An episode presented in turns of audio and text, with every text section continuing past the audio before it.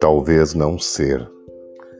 É ser quem tu sejas, sem que vás cortando o meio-dia como uma flor azul, sem que caminhes mais tarde pela névoa, pelos tijolos, sem essa luz que levas na mão que, talvez, outros não verão dourada, que talvez ninguém soube que crescia como a origem vermelha da rosa, sem que sejas, enfim, sem que viesses brusca, incitante, conhecer a minha vida, rajada de roseira, trigo do vento.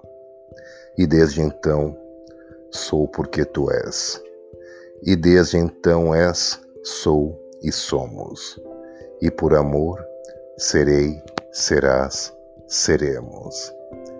Talvez de Pablo Neruda.